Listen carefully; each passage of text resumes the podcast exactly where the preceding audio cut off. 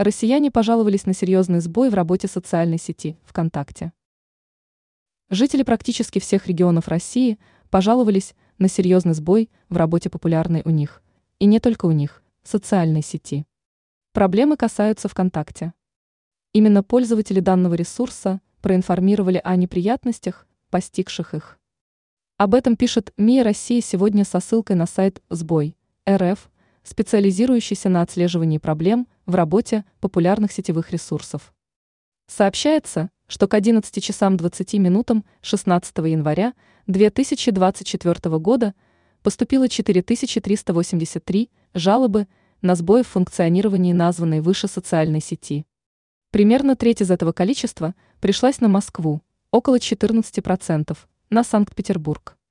Кроме того, проблемы постигли пользователей из Татарстана, Краснодарского края, Нижегородской, Самарской и Челябинской областей, ряда других регионов. Представители ВКонтакте заявили, что граждане могут столкнуться с определенными сложностями при загрузке части сервисов. К полудню, как сообщается, социальная сеть полностью восстановила работу. Ранее Тинькофф Банк высказал желание перевести клиентов на российские браузеры.